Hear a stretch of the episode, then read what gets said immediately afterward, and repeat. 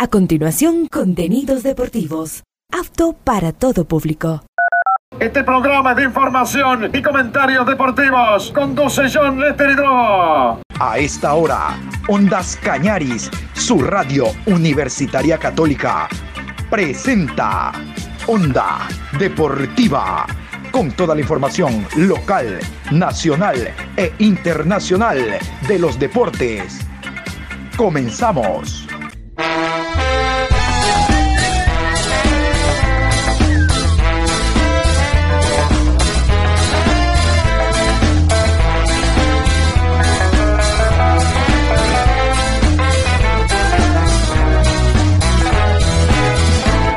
Ahora vamos a bailar para cambiar esta suerte. Si sabemos gambetear para ausentar la muerte.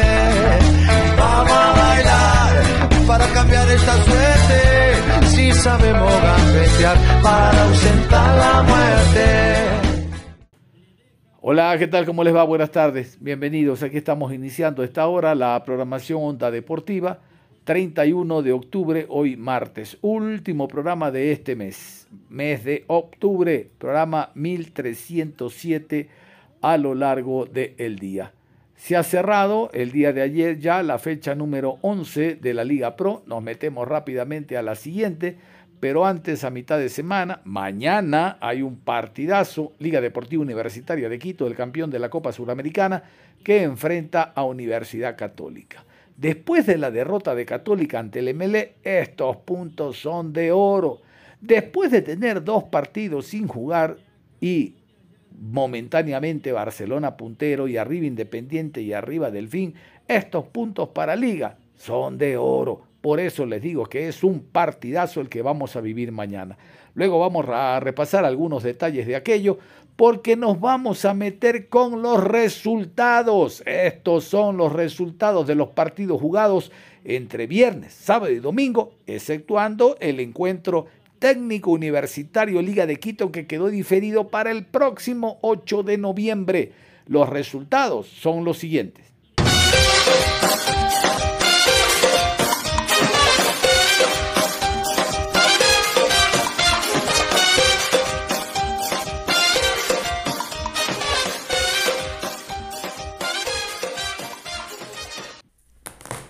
Libertad 3, Gualaceo 0, Independiente del Valle 2, Deportivo Cuenca 0, Emelec 2, Universidad Católica 1, Delfín 4, Cumbayá 0, Aucas 4, Muchurruna 0, Orense 2, Barcelona 3, El Nacional 2, Guayaquil City 0.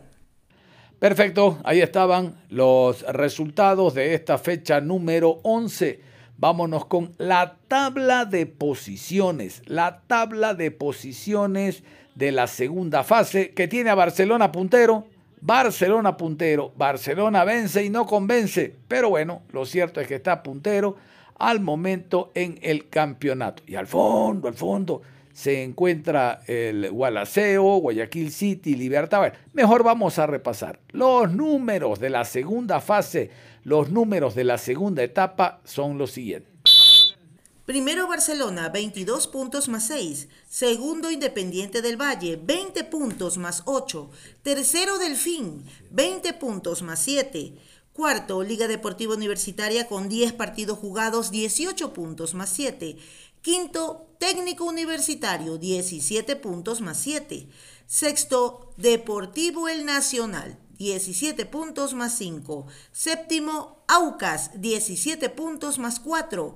Octavo, Muchurruna, 16 puntos menos 1. Noveno, Universidad Católica, con 10 partidos jugados, 15 puntos más 2. Décimo, Emelec, 14 puntos más 3.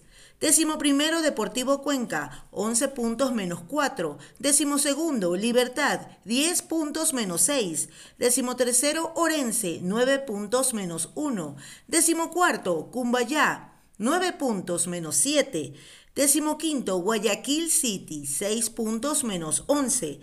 Décimo sexto, Gualaceo, 3 puntos menos 19. Perfecto, ahora vamos a abrir el abanico, vamos a abrir el espectro. Esta es la tabla de posiciones de el campeonato nacional, primera y segunda fase. Aquí está en cambio, a ver, Independiente del Valle, vean ustedes, está primero y al fondo el City. Parece el City que ha comprado todos los números y se nos va. Pero bueno, vamos a repasar a continuación. Aquí está la tabla de posiciones, la tabla de posiciones general. Primero, Independiente del Valle, 54 puntos más 24. Segundo, Barcelona, 48 puntos más 16. Tercero, el Nacional, 47 puntos más 12. Cuarto, Liga Deportiva Universitaria, 44 puntos más 19. Quinto, Delfín, 44 puntos más 2. Sexto, Aucas, 41 puntos más 2. Séptimo, Universidad Católica, 39 puntos menos 1. Octavo, Técnico Universitario, 35 puntos más 13. Noveno, Deportivo Cuenca, 32 puntos menos 1. Décimo, Orense, 30 puntos menos 5. Décimo primero, Muchurruna, 29 puntos menos 12. Décimo segundo, Emelec, 28 puntos más 1. Décimo tercero, Cumbayá, 26 puntos menos 10. Décimo cuarto, Libertad, 23 puntos menos 12. Décimo quinto, Gualaceo, 21 puntos menos 25. Y decimosexto, Guayaquil City, 18 puntos menos 23. Mañana hay fútbol, mañana hay fútbol, mañana juega Liga Deportiva Universitaria de Quito ante Universidad Católica, uno de los dos partidos diferidos que tiene el cuadro Albo. Recuerden, Liga tiene diferido este partido de mañana 1 de noviembre y la siguiente semana, el 8, se va para Ambato para enfrentar a técnico universitario. Pero vamos por parte. Vamos con el horario oficial y los árbitros, las autoridades designadas para este partido. Miércoles 1 de noviembre, 19 horas, Estadio Rodrigo Paz Delgado en la ciudad de Quito. Liga Deportiva Universitaria se enfrenta a Universidad Católica. Juez central, Robert Cabrera. Asistente 1, Byron Romero. Asistente 2, Cristian Lescano. Cuarto árbitro, Jefferson Macías. Asesor de árbitros, Carlos Vera. En el bar, Mario Romero. A bar, Diego Lara. Encargado de la calidad, Osvaldo Segura. De seguro ese encuentro va a tener una muy buena presencia de público el día de mañana, contrastando con lo que ocurrió ayer en el Olímpico Atahualpa. Decían los cronistas, si hay 100 personas es mucho para el Nacional ante el conjunto de Guayaquil City. Si hay 100 son muchos. Y no me diga la hora, porque igual que el encuentro de mañana, el partido será a las 7. Lo que pasa es que cambian los protagonistas. Ya no es Nacional y el City, que prácticamente está descendido, sino el campeón de la Suramericana, el rey de copas ecuatoriano, Liga Deportiva Universitaria de Quito, que recibe a Universidad Católica. Es verdad, Católica tiene solo conocidos, ya los hinchas no existen, pero Liga sí, Liga tiene una gran cantidad de hinchas que querrán en el viejo y querido Olímpico Atahualpa ir a festejar y recibir a los campeones. Antes de ir con la próxima fecha, yo quiero invitarlos de lunes a viernes a la programación Onda Deportiva. Aquí la invitación. La información de tu club favorito en Liga Pro, Copa Libertadores, Copa Suramericana la actividad de nuestros deportistas en Onda Deportiva. El panorama deportivo nacional e internacional, solo en Onda Deportiva. Muy temprano en la mañana, 8 horas con 30, y al caer la tarde, de regreso a casa, desde las 18 horas, Onda Deportiva. De lunes a viernes por Ondas Cañaris Ya lo saben, de lunes a viernes, después de las 8 horas con 30 y después de las 18 horas, toda la información del deporte local e internacional. Ahora sí, vámonos con la fecha número 12. Así se jugará la fecha número 12, hablando de la Liga Pro. Estos son los horarios oficiales para esta nueva jornada de campeonato del fútbol ecuatoriano. Viernes 3 de noviembre, 19 horas, Deportivo Cuenca recibe a Aucas. Sábado 13 horas, Gualaceo versus Delfín. A las 15 horas con 30 del sábado 4 de noviembre, Guayaquil City recibe a Emelec. Y a las 18 horas, Liga Deportiva Universitaria se enfrenta a Independiente del Valle. Domingo 5 de noviembre, 12 horas con 30, Muchurruna versus Técnico Universitario. 15 horas, Universidad Católica versus Libertad. 18 horas, Barcelona Sporting Club recibe a El Nacional. Y a las 19 horas, Universidad Católica versus Libertad Fútbol Club.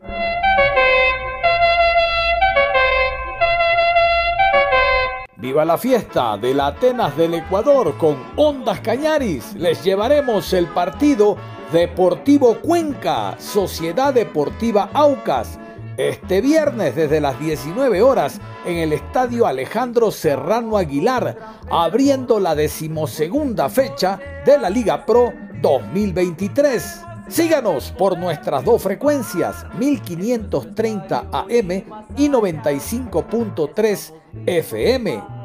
Deportivo Cuenca, Sociedad Deportiva Aucas, fecha 12, Liga Pro, desde las 19 horas este viernes Ondas Cañaris, transmitiendo emociones. Vamos a hablar de la victoria del Club Sport Emelec en el Estadio Capoel ante Universidad Católica. En el papel se presentaba un partido durísimo, realidades distintas. La Católica viene haciendo un buen año deportivo. Emelec todavía está intentando salir de los últimos lugares. Hubo cambio de técnico y a la larga eso termina afectando al plantel porque hasta que el técnico llegue, conozca al medio, conozca a los jugadores, en el MLE no había mayor antecedentes en el fútbol local de Hernán Torres. Por eso les digo, tiene que llegar, conocer el medio, conocer el plantel y demás, a diferencia de eh, Igor Oca, el técnico español del equipo de Universidad Católica que está desde comienzos de año. Además, Oca ya ha trabajado en otras instituciones como el mismo MLE en divisiones menores. Para eso es la pretemporada, para que lleguen los jugadores eh, nacionales o extranjeros nuevos y el técnico también. Y hay un tiempo de adaptación y conocimiento del plantel. Reitero, ML gana 2 por 1 a la Católica en un partido duro, difícil, apretado, gana sobre la hora, pero lo importante es que empieza de a poco a alejarse de los últimos lugares donde está Liga, donde está el Gualaceo y Guayaquil City. A propósito, la próxima semana el City será local y recibirá al Club Sport Emelec. Vamos a continuación con la crónica del encuentro. En una noche lluviosa por la fecha 11 de la segunda fase de Liga Pro, el equipo eléctrico pudo quedarse con los tres puntos en casa gracias al gol agónico de Alexis Zapata. Emelec enfrentó a la Universidad Católica en el Estadio Capuel y pudo reencontrarse con la victoria tras vencer los dos por uno con un tanto agónico de Alexis Zapata en la fecha 11, luego de un primer tiempo bastante trabado y complejo por la intensa lluvia que cayó en Guayaquil, los equipos se fueron al descanso igualados a cero. Ya en el complemento la intensidad aumentó, conscientes de que el empate no favorecía a ninguno, y fue hasta el minuto 72 cuando Emelec pudo adelantarse en el marcador gracias a un tanto de Aníbal Chalá. Sin embargo, la ventaja duraría poco para los locales ya que seis minutos después, Universidad Católica consiguió igualar el partido con un gol de Ismael Díaz. Cuando parecía que ambos se irían con la igualdad, el atacante Alexis Zapata convirtió el 2 por 1 en el tiempo añadido para permitirle a Emelec volver a sumar día 3. Con este triunfo, los eléctricos están novenos en la tabla, con 14 puntos. Hablamos de la tabla en segunda fase, ¿no?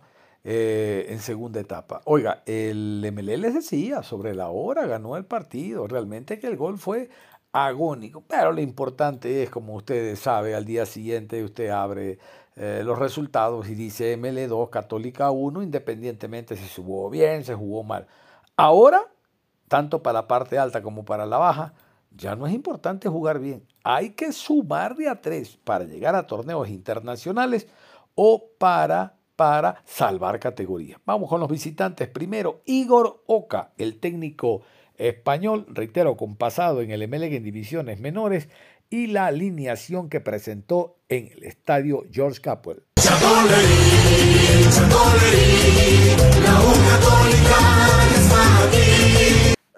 Con el 22 en el arco, Anangonó con el 29, Loor con el 18, camiseta 37 para Grillo, 15, Guerra, Martínez jugó con el 10, Díaz con el 28, 4, Minda, 7, Rodríguez, 8 para Clavijo y Díaz con el número 30. Vamos a escuchar en rueda de prensa al profesor Igor Oca, el director técnico español, en el análisis que hace de este compromiso junto a Gregory Anangono, un hombre que tiene algunos años ya actuando en primera categoría, fue el que acompañó al técnico en la rueda de prensa. Aquí los escuchamos.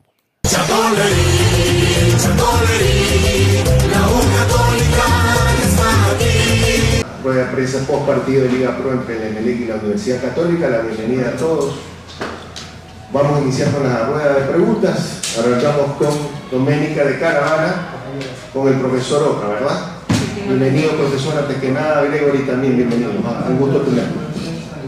Doménica, por Muchísimas gracias, Carlitos. Muy buenas noches para usted, para el profesor Igor Oca, también para Gregory y para todos los compañeros comunicadores. Profesor, su análisis de este compromiso, eh, su perspectiva, su punto de vista, eh, los puntos altos del equipo, del equipo camarata, los puntos bajos precisamente y cómo preparar para este compromiso preparar el siguiente compromiso que será ante Liga de Quito. Buenas noches. Buenas noches a todos y a todas. Eh, bueno, eh, la verdad que gran decepción el que se nos vayan los puntos.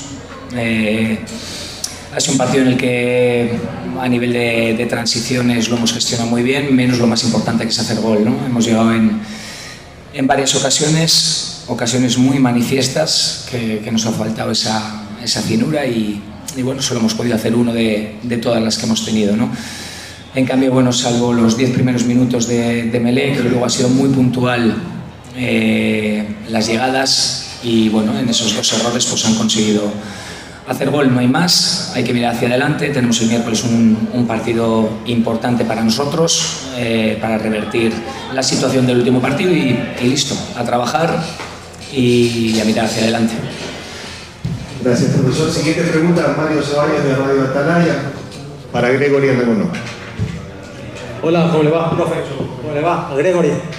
Bueno, eh, se pierde un invicto en esta segunda etapa, 16 partidos, hoy pierde contra el cuadro millonario.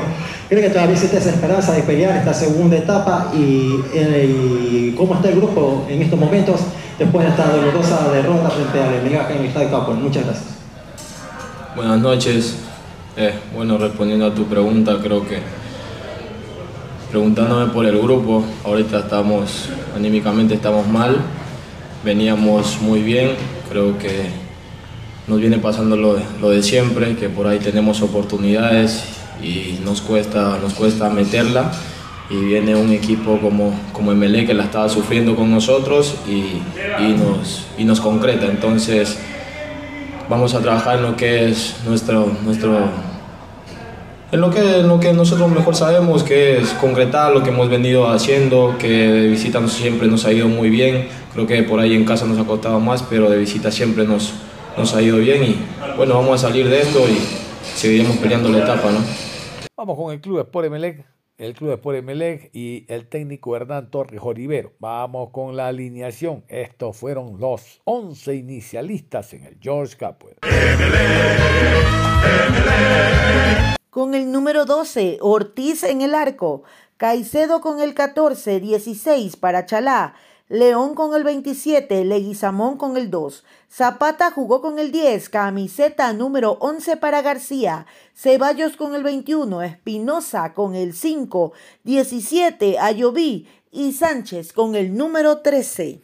A propósito de la alineación que ustedes escuchaban, quiero contarles que el arquero Pedro Ortiz ya renovó por el MLE. Se finalizaba contrato este año, pero la dirigencia eh, ha renovado por cuatro años con el arquero MLCita. Y está muy bien porque está teniendo un gran nivel, una gran actuación. Sabrá Dios por qué no va a la selección. Bueno, todos lo sabemos, ¿no? por qué no es llamado a la selección. Pero en todo caso, el MLE necesita de un arquero de ese nivel y de esa jerarquía. Atención con lo que les digo no solo por cada uno de los partidos que juegue el MLE y tiene que tener un candado en el arco, como se lo conoce Ortiz, sino que detrás hay un muchacho llamado Napa que está viendo, aprendiendo, se está enriqueciendo con todo lo que le presenta y todo lo que le transmite Pedro Ortiz. Eso es importante, tener delante un referente para un jovencito como Napa. Bueno, sin más, vámonos a la rueda de prensa. Ahí estuvo Hernán Torres Olivero, obvio, el técnico, y Aníbal Leguizamona. Leguizamona, junto a Hernán Torres Olivero, rueda de prensa, Emelec 2, Católica 1. Le damos eh, la cordial bienvenida al profesor Torres. Felicitaciones por el triunfo también, profe, lo mismo Aníbal y Samón que también nos acompaña. La primera pregunta va dirigida a través de Javier Álava de Radio Huancavilca. Javier, continúe. ¿Qué tal, profe? ¿Cómo estás? Buenas noches. Acá. Eh, felicitaciones por la victoria, también saludos para Aníbal. ¿Cuál considera que hoy fue la clave para llevarse los tres puntos y si considera que antes de, conseguir el segundo fueron eh, dominados por la Católica? Buenas noches. Buenas noches. Eh, yo pienso que un partido difícil, complejo. Sabíamos que la Católica es un gran equipo, lleva no sé como 14 fechas sin perder. Es un excelente equipo, de excelentes jugadores, de buen pie, buen manejo. Eh, pero pienso que hoy Emelec tuvo todo el tiempo la pelota, ¿no? Que por el primer tiempo no éramos tan, tan contundentes en el último cuarto cancha de ellos, o de nosotros, perdón, el primer cuarto cancha de ellos, porque siempre que quedamos filtrados y penetrados, nos quitamos la pelota y nos contraatacaban pero en la posición de la pelota la tuvimos nosotros. Yo pienso que fue un partido parejo. Como le digo, mi gran respeto a este gran equipo. Yo tengo que reconocer el trabajo de nuestros jugadores. Me parece que nuestros jugadores fueron excelentes hoy, como siempre lo estamos mostrando en cada juego, en cada encuentro, independientemente del resultado. Hoy conseguimos, nunca bajamos la guardia, siempre buscamos el corrival. El arquero ellos salió figura. Eso quiere decir que Mele atacó constantemente y buscó la posibilidad de gol. Eh, agradecerle a Dios, como siempre lo digo, siempre lo hago. Es el que nos permite estar viviendo estas instancias, vivir estos momentos de alegría. La honra y la gloria siempre para Él y a mis jugadores, ¿no? que siempre están luchando y bregando y, comprometidos con la causa.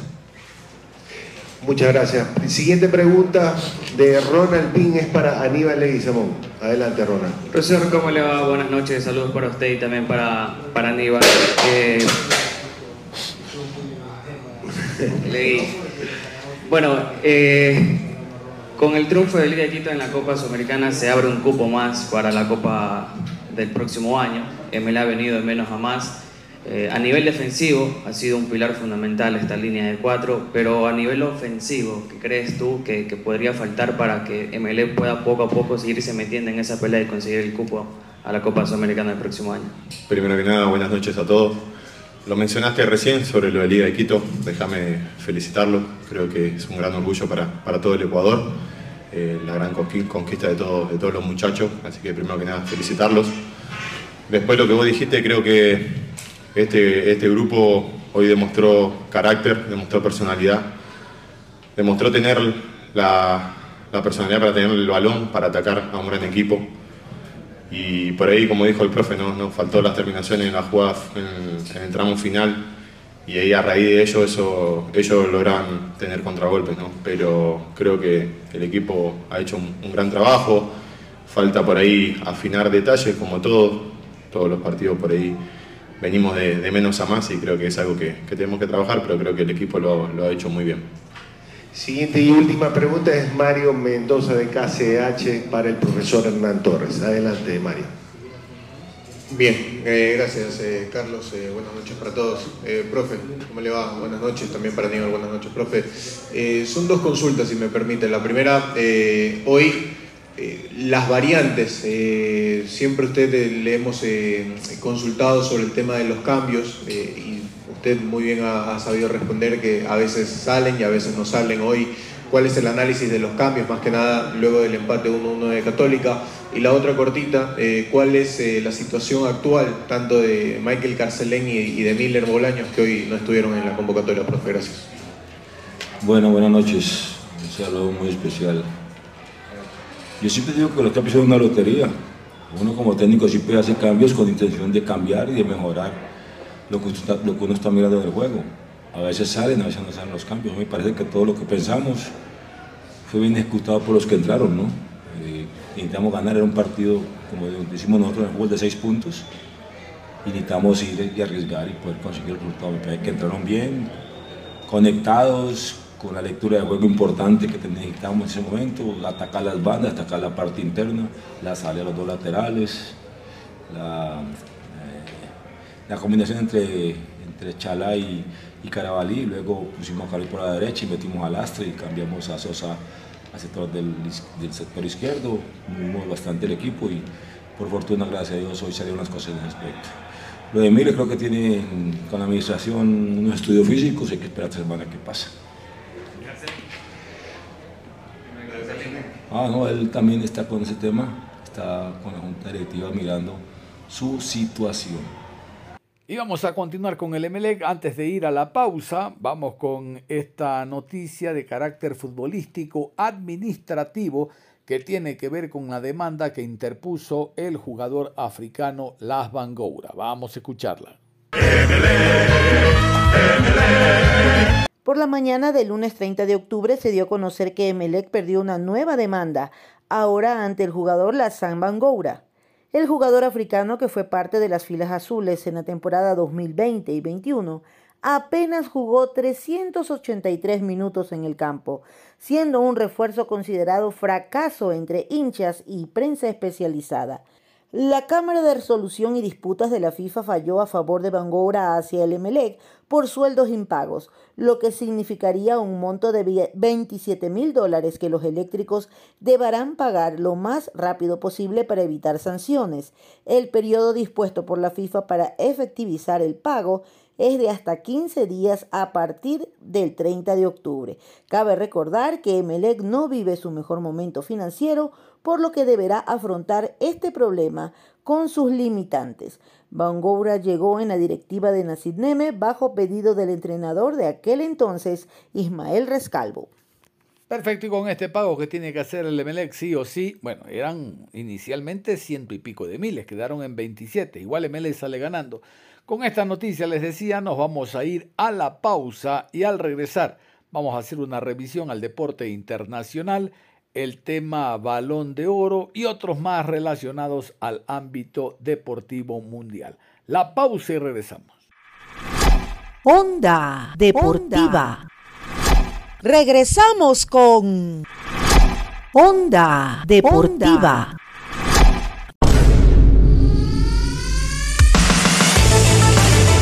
Deportiva llegó el momento de un repaso del deporte internacional. Iniciando el deporte internacional, vamos con el tema balón de oro, octavo balón de oro para Leonel Messi. No sé si estamos frente al mejor jugador en la historia del fútbol mundial, pero son ya ocho balones de oro. Aquí la noticia. Lionel Messi recibió su octavo balón de oro tras ser la figura de la selección argentina en el Mundial de Qatar 2022, donde quedó campeón. El astro argentino recibió el premio de manos del inglés David Beckham, propietario de su actual club. El jugador nacido en Rosario hace 36 años completa con este nuevo trofeo un impresionante palmarés al que ningún otro futbolista se acerca. Cuando el ocaso de su carrera parece inminente, ha sabido sacar el máximo partido a su último gran servicio, el Mundial de 2022, que le ha propulsado a un nuevo balón de oro. Es sin duda la última muesca de un currículum que impresiona y que ha colocado tan alto el listón que parece tallado para la posteridad.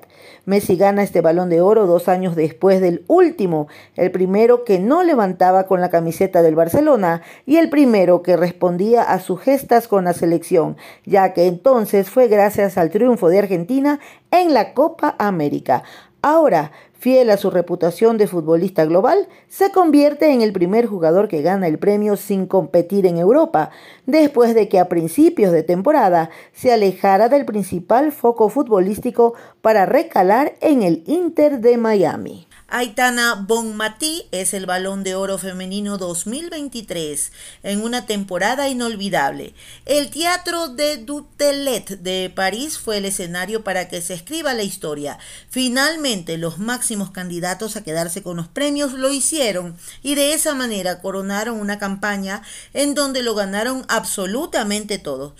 Ambos campeones del mundo, Messi con Argentina en el Mundial Qatar 2022 y Aitana con España en el Mundial de Australia y Nueva Zelanda en el 2023, se llevaron sus correspondientes trofeos como él y la mejor futbolista del mundo. Los otros premios fueron para Jude Bellingham, Copa al mejor futbolista sub-21, Emiliano Martínez, Yashin al mejor portero, Erling Haaland, Müller al mejor delantero, Vinicius, Sócrates por su lucha contra el racismo y por la ayuda comunitaria. En clubes, los mejores de la temporada fueron el Manchester City en el fútbol masculino y el Barcelona en el femenino. En total de premios que se entregaron en París, Balón de Oro masculino, jugador del año Lionel Messi, PSG, Inter Miami. Balón de Oro femenino, jugadora del año Aitana Bonmatí, Barcelona. Trofeo Copa. Mejor jugador sub-21 masculino, Jude Bellingham, Borussia Dortmund, Real Madrid.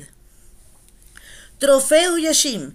Mejor portero masculino, Emiliano Martínez, Aston Villa. Trofeo Gerd Müller. Mejor delantero, Erling Haaland, Manchester City. Trofeo Premio Sócrates. Reconoce los actos solidarios, Vinicius, Real Madrid. Club del año masculino, Manchester City. Club del año femenino, Barcelona. Y continuando con el bloque internacional, vámonos a la sanción que le ha impuesto la FIFA a Luis Rubiales. Recuerden que él era presidente de la Real Federación Española de Fútbol y hubo un incidente todavía no muy claro en esa final del fútbol femenino no solo que le dio un beso sin consentimiento a una deportista, sino que se habría cogido los genitales en el palco y eso desató una serie de críticas. Él estaba suspendido tres meses hasta que se concluya con la investigación. No, la investigación concluyó y la FIFA le ha sancionado por tres años de toda actividad, tanto local como internacionalmente como dirigente. Vamos con el desarrollo de la nota. La Comisión Disciplinaria de la FIFA ha suspendido durante tres años a Luis Rubiales, expresidente de la Federación Española de Fútbol, de todas las actividades relacionadas con el fútbol a nivel nacional e internacional, al considerar que actuó infringiendo el artículo 13 de la Comisión Disciplinaria de la FIFA. La Comisión Disciplinaria de la FIFA ha inhabilitado a Luis Rubiales, expresidente de la Federación Española de Fútbol para ejercer cualquier actividad relacionada con el fútbol durante tres años, tanto en el ámbito nacional como internacional. Así se refiere FIFA a los hechos ocurridos durante la final del Mundial Femenino, disputada el 20 de agosto del 2023, por los que Rubiales ya fue suspendido por el organismo y suspendió con carácter provisional durante un periodo inicial de 90 días. El ex mandatario español se tomó los genitales en el palco y posteriormente, durante la entrega de medallas, besó en la boca a la jugadora Jennifer Hermoso en el podio. El expresidente de la Real Federación Española de Fútbol, al día siguiente de dicha suspensión provisional, se negó en rotundo a dimitir durante la asamblea del organismo federativo y reiteró que el beso fue consentido, lo que fue negado por la futbolista que actualmente milita en el Pachuca mexicano y lo que provocó que las jugadoras españolas renunciasen en bloque a jugar en la selección si continúan los actuales dirigentes, así como gran parte del equipo técnico del organigrama femenino, salvo Jorge Vilda, por entonces técnico del conjunto campeón mundial, quien no obstante, al igual que el seleccionador masculino Luis de la Fuente, lamentó el comportamiento impropio del dirigente Rubiales. Finalmente, el 6 de septiembre, Jenny Hermoso denunció a Rubiales ante la Fiscalía de la Audiencia Nacional por el beso recibido en la boca y esta se querelló contra el expresidente, quien anunció definitivamente su dimisión cuatro días después en un comunicado. La decisión de la Comisión Disciplinaria de la FIFA se ha notificado este día lunes quien en virtud de lo estipulado en el Código Disciplinario de la FIFA dispone de 10 días para solicitar la decisión fundamentada. Esta decisión se puede recurrir ante la Comisión de Apelación de la FIFA, afirmó el organismo. La FIFA reitera su compromiso absoluto de respetar y proteger la integridad de todas las personas y de velar porque se respeten las normas básicas de la conducta cívica, concluyó el comunicado del organismo rector del fútbol mundial.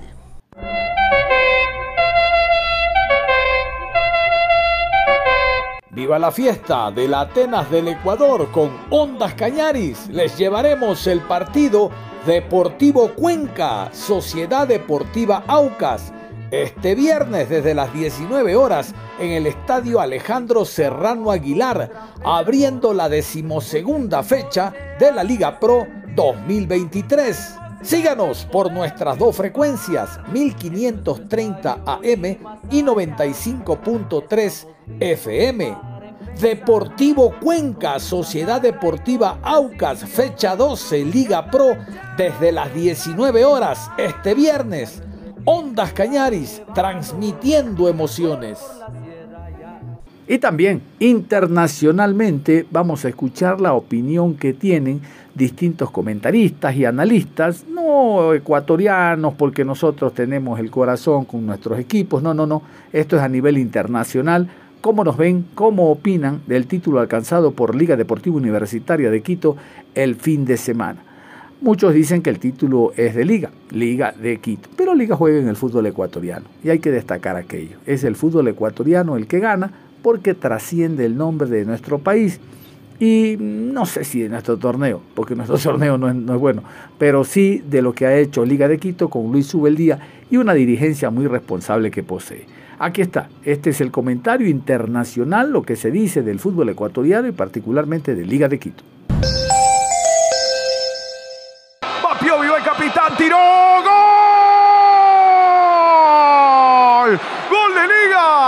Ezequiel Piovi. Y ahora sí, si no lo hace Fortaleza, Liga Deportiva Universitaria de Quito es campeón. Y esta es la importancia de patear primero para esto, para que el último penal tenga toda la presión, todo el peso. Va Emanuel, va Brites. Se para recto a la pelota Brites. En el arco Domínguez. Tiene que convertir para seguir Fortaleza. Domínguez y ataque campeón. Va Brites, tiró Domínguez, Liga campeón. Liga campeón de la Conmebol Sudamericana.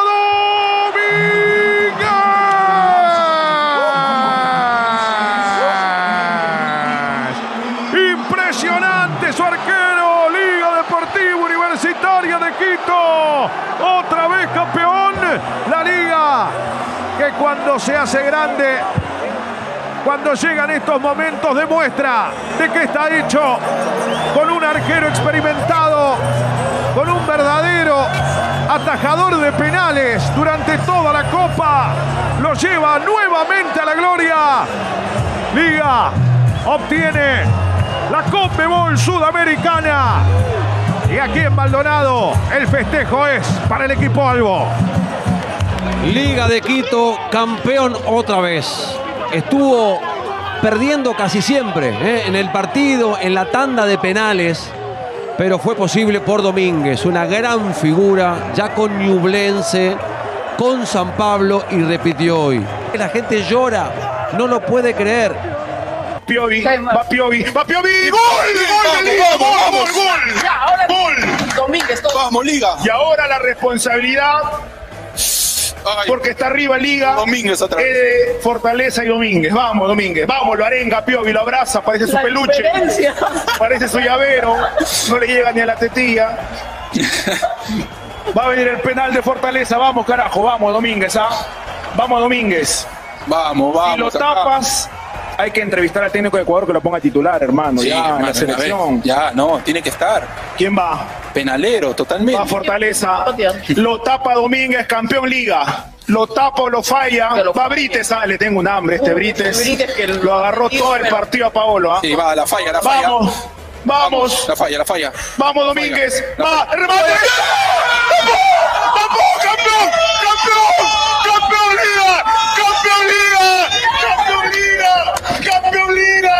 ¡Campeón Liga! ¡Campeón Liga! ¡Campeón Pablo Guerrero! ¡Campeón Liga! Carajo, ¡No estabas al lado, Gabriel! ¡Vamos, carajo, campeón Liga! ¡Vamos! ¡Vamos! ¡Lo llora, lo llora! ¡Todos lo abrazan! ¡Todos lo abrazan! ¡No, Paolo! ¡Campeón Liga! Carajo! ¡Vamos! ¡Campeón Liga! No lo vi venir, no Grande Liga, grande Domingo. Vamos, vamos, vamos. Tremendo Domingo. ¿Y dónde están? El día Gavarini, toda la banca quiere salir gritando campeón, pero hay que aguantar, aguanta el corazón, aguanta Piovi. ¡Gol!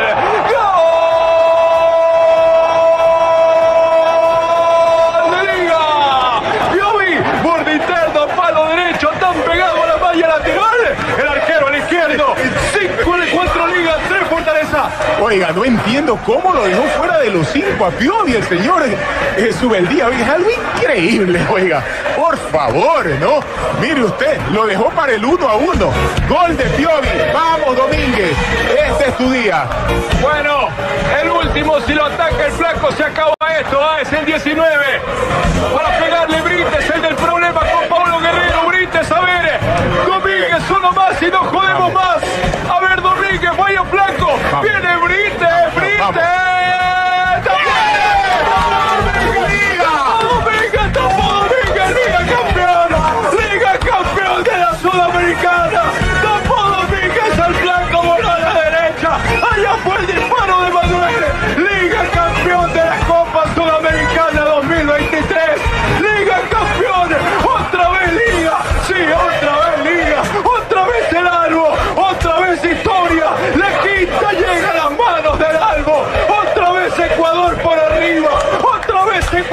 Los aires. Otra vez Ecuador conocido en todo el mundo. Otra vez Ecuador hace historia. Otra vez derrama lágrimas Quito. Otra vez Quito. Sí, va por ti, país sufrido.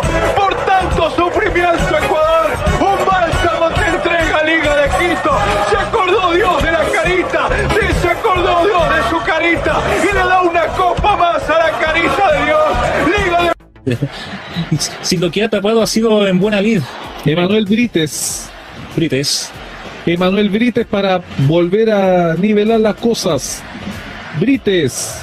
Le va a pegar Brites, agarra carrerita, le pegó, tapó el arquero. Notable Alexander. Tapó el arquero Alexander Domínguez. Señoras y señores, la Liga Deportiva Universitaria de Quito es campeona de la Copa Sudamericana 2023. La mitad de la gloria se va a la capital ecuatoriana. La Liga de Quito, campeona de la Sudamericana. Señoras y señores, partidazo el que vivimos hoy día en Palco Popular, el triunfo que nos une. Lo anotamos para que quede en el libro gordo de Palco Popular. Claro. 4, el 4-3 de Emanuel Brites. Señoras y señores, hay una cosa muy cierta. La copa se mira y no se toca. Que alguien le diga eso a los jugadores de Fortaleza que tuvieron la genial idea de tocarla antes de que empezara el compromiso. Mira, en el fútbol dicen que la justicia no existe, pero la- las máximas son tan viejas como que Estudiantes ganó una Copa Libertadores pinchando a los jugadores con el Pegar finalmente Piovi. Proceda, dice. Corta carrera Piovi. Gol de Liga de Quito. Match point otra vez para los ecuatorianos. Ahora sí, match point para los ecuatorianos. Ahora sí, toda la responsabilidad en el arquero de Liga de Quito, pero también toda la responsabilidad, lo que pesa esa pelota en el hombre de Fortaleza. Decide Chagua los problemas de humedad Marvex. Tienen los mejores precios en membranas asfálticas. Arroyo de 30 kilogramos a 1.490 pesos IVA incluido. Entrega en menos de 48 horas. Teléfono al 2215-0481 por WhatsApp. 094 28 6903 Marvex. Ahora, señores, es que se para. Frontal al arco que defiende Domínguez. El suspenso, la intriga, la emoción. Veremos qué pasa. Ese Brites que quiere seguir vivo. Brites o Domínguez, Brites. Domínguez, campeón liga. Domínguez, liga. De Quito, campeón de la Copa Sudamericana. Domínguez otra vez. Se cae al piso el ex guardameta de Cerro Largo. No lo puede creer. Liga de Quito, campeón de la Copa Sudamericana. Un final infartante en un partido muy parejo que analizará breve Cardona en un partido emocionante que se jugó como una final. Y Liga de Quito, que parece ha muerto una vez, que parece ha muerto dos, que parece ha muerto tres, que en el partido. Lo clavó Fortaleza y parece que no tenía reacción. Que en los penales lo erró Guerrero y se vino bajo la moral. Que parecía que no erraba posteriormente Alvarado. Y parecía que era directamente la Copa. Se iba directamente a Brasil. Liga de Quito se recuperó. Primero por el Subaray. Segundo por Domínguez. Y vámonos al otro lado, vámonos con la prensa brasileña. Este es un portal peruano que nos da a conocer cómo la prensa eh, brasileña no es que minimiza, sino que desconoce lo que ha logrado Liga Deportiva Universitaria de Quito, el título de campeón de la Suramericana, en la cancha. En la cancha fueron más efectivos a lo largo del torneo, llegaron a una final. Fortaleza también, pero no tuvo la fortaleza a la hora de definir. Allá estuvo Domínguez, ellos no tienen un Domínguez. Y los periodistas brasileños dicen que les ganó nadie. Bueno, ese nadie tiene el quinto título dentro del trofeo de Confederación Suramericana, Recopa Libertadores y dos Suramericanas. Vamos con este despacho. LDU de Quito se impuso 4-3 a Fortaleza en la definición de penales luego de quedar igualados a uno en el tiempo reglamentario y suplementario y se coronó campeón de la Copa Sudamericana 2023. De esta manera, Paolo Guerrero sumó su cuarto título internacional a lo largo de su carrera deportiva. La alegría embarga los corazones de los hinchas de Liga de Quito y del pueblo ecuatoriano. Una vez más están en lo más alto del fútbol continental tras alzarse con la Copa Sudamericana. En un duro encuentro ante Fortaleza en donde iniciaron perdiendo la tanda de penales, definió al campeón. La prensa de Brasil, de Radio La Zona, ellos estaban narrando el partido y se molestan en vivo, se molestan por perder con Ecuador, con Liga de Quito y dicen que un equipo sin historia les gana. Escuchemos. No, no. Ah, no. Um time sem história. Quem venceu a Liga Quito? Isso é por confiar na gente. Tínhamos tudo para vencer. Ainda não assimilei isso. É que um time sem história, um time que não existe, hoje nos venceram e são campeões sul-americanos. Parece um sonho ou uma piada mal contada. Liga de Quito alcanzó la Copa Libertadores en 2008, la Copa Sudamericana en 2009 y 2023, además de la Recopa en 2009 y 2010. Los primeros cuatro títulos con el histórico Edgardo Bausa y ahora con Luis Subeldía. El equipo que le sigue es Independiente del Valle y después Barcelona SC. Dejemos a los amargados. Estos brasileños son amargados. Estos, estos son amargados. Vámonos ahora con, con Chile. Prensa chilena, la alegría de los chilenos. Así como escuchaban a los peruanos que dicen, bueno, ellos también están contentos por Paolo Guerrero, los chilenos también por Ricardo Ade. Ricardo Ade jugó en un equipo del interior antes de llegar a Muchurruna, después a Aucas y ahora en Liga. Miren la vuelta que dio, como dice el periodista, Ade hasta llegar a ser campeón. Primero fue campeón del Ecuador con Aucas, después ahora campeón de Sudamérica, hablando de eh, Conmebol a través de la Copa Sudamericana. Aquí está prensa chilena. Carrerita le pegó, tapó el arquero. Notable Alexander. Tapó el arquero Alexander Domínguez. Señoras y señores, la Liga Deportiva Universitaria de Quito es campeona de la Copa Sudamericana 2023. La mitad de la gloria se va a la capital ecuatoriana. La Liga de Quito, campeona de la Sudamericana. Señoras y señores, Partidazo el que vivimos hoy día en Palco Popular, el triunfo que nos une. Lo anotamos para que quede en el libro gordo de Palco Popular. Claro. 4. El 4-3 de Emanuel Brites. Señoras y señores, hay una cosa muy cierta. La copa se mira y no se toca. Que alguien le diga eso a los jugadores de Fortaleza. Ah, ya, ya. Que tuvieron la genial idea de tocarla antes de que empezara el compromiso. Mira, en el fútbol dicen que la justicia no existe, pero la- las, las máximas son tan viejas como que Estudiantes ganó una Copa Libertadores pinchando a los jugadores con alfileres. Señoras y señores, y ¿sabe qué? Me alegro por Ricardo Ade. Sí. Me alegro por Ricardo Ade, un jugador que dio la vuelta larga y ahora se consolidó como uno de los buenos defensores de esta Liga de Quito. Lo ganó en muy buena liga el cuadro quiteño, los jugadores todavía no se la creen, celebran todos. eh, la- las lágrimas caen los celulares recordando este momentazo para la historia del cuadro de la U quiteña y también sobre el día que leyó bien el compromiso, hizo los cambios justos no se mareó haciendo sustituciones tampoco, ¿ah? No. No, yo le cuento tres. Hizo tres cambios en todo el partido. Aguantó al equipo con, con, con todo y se queda con un triunfazo de esos que no. que estaba poco. eh, que, que estaba poco pensado. Ahora, un detalle importante. Eh, Paolo Guerrero se corona campeón, sí, pero eh, lo de hoy día fue desastroso de parte del Internacional Peruano. poco, poco y nada, pero bueno, eso ya es materia para los Sí. compañeros de, de las emisoras quiteñas. Eh, insisto, las tandas de penales son muy entretenidas cuando no te involucran a ti y el partido valió cada segundo. Tuvo momentos flojitos, tuvo momentos flojitos, nada que decir. Pero un muy buen campeonato de la Liga de Quito lo corona con esta victoria en el estadio Domingo Bugueño Miguel. En penales, 4 para la Liga, 3 para Fortaleza. Todavía no se lo cree Alexander Domínguez, el héroe. Porque digámoslo, es el héroe de esta tanda de penales. Tapó, dol- tapó tres lanzamientos el golero de la, de la Liga de Quito, Diego. Sí. En un compromiso sensacionalmente jugado por parte del golero del cuadro quiteño. Y aquí la figura clara de este compromiso, Alexander Domínguez, que estuvo atento, que tapó tres penales. Tapó tres penales, nada más y nada menos. Es la figura de este compromiso, el seleccionado ecuatoriano que le otorga a la liga su segundo título de Copa Sudamericana y podríamos decir a esta altura es el más grande del Ecuador. Ahí nos pueden decir los hinchas de, de, de la liga, nos puede hacer los comentarios. Ahí Miguel Gutiérrez si nos puede ayudar con la imagen. No, no, no, quedémonos ahí, quedémonos ahí, quedémonos ahí. No, no dije nada. Eh, Alexander Domínguez, ahí Carmen Ortiz nos dice las manos del Ecuador, claramente, las manos del Ecuador y campeón invicto también. Y podemos, sí, podemos analizar lo que hizo o lo que no hizo Pablo Guerrero en esta final, pero él fue clave para que este equipo esté. la, la copa es de Domínguez. La copa, sí, la copa de Alexander, sí, la copa de Alexander Domínguez, claramente.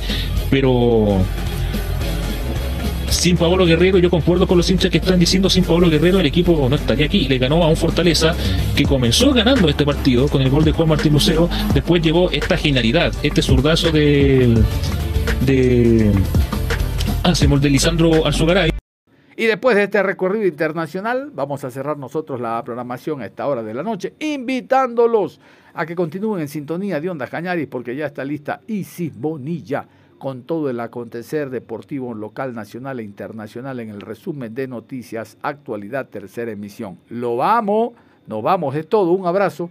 Nos reencontramos en deportes en cualquier momento. Hasta entonces.